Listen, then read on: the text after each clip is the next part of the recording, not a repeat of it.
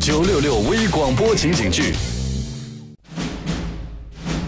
老婆驾到！老公，你有没有发现哦？同样的一件衣服，穿你弟弟身上那是明星范儿，穿你身上怎么就怪怪的？还隐约泛着一股葱花味儿。老婆，这不能怪我呀！结婚之前我的身材很好的，皮肤也很白嫩，走在路上经常有人把我当做刘德华呢。拉倒吧！啊，当然了，我比刘德华年轻、帅气，还有型。停停停停，老公，你是不是从来都不照镜子的？居然敢说自己白嫩？你以为你是唐僧啊？本来我是有唐师傅的潜质的，可结婚之后，每天除了买菜就是烧饭，我看我只能变成康师傅了。你的意思是我虐待你了是吧？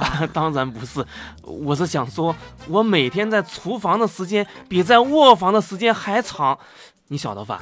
昨天中午我到单位的食堂，竟然不知不觉就进了他们的厨房啊！这说明你反应迟钝，底子这么差，脑子反应又比常人慢一拍。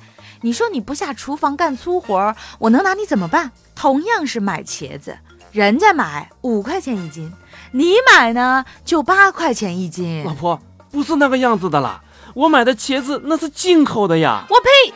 哪个茄子最后不是进口的呀？难不成你还能用鼻子吃呀？我说进口的意思是，哦，我明白了。我们刚刚谈话的焦点，其实根本就不是关于茄子到底是不是用嘴巴来吃的问题。你的意思是说我我反应慢？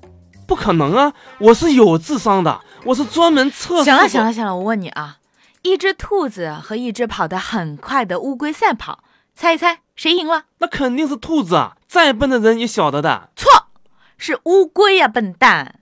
前面都说了，是一只跑得很快的乌龟，跑得很快哦。啊，这样也也可以的。那我再问你啊。兔子不甘心，又和一只戴了墨镜的乌龟赛跑。你猜这次谁赢了？这次肯定是兔子赢了。错，那只乌龟把墨镜一摘，还是刚才那只跑得很快的乌龟。老婆，我还是有一点不太明白啊。这个乌龟跑得再快，能有兔子快吗？还有啊，乌龟戴了墨镜比赛的话，就算它跑得很快，可是它能看得清路况吗？万一不小心跑错了方向怎么办啊？或者就算他没有，你过来，老婆驾到。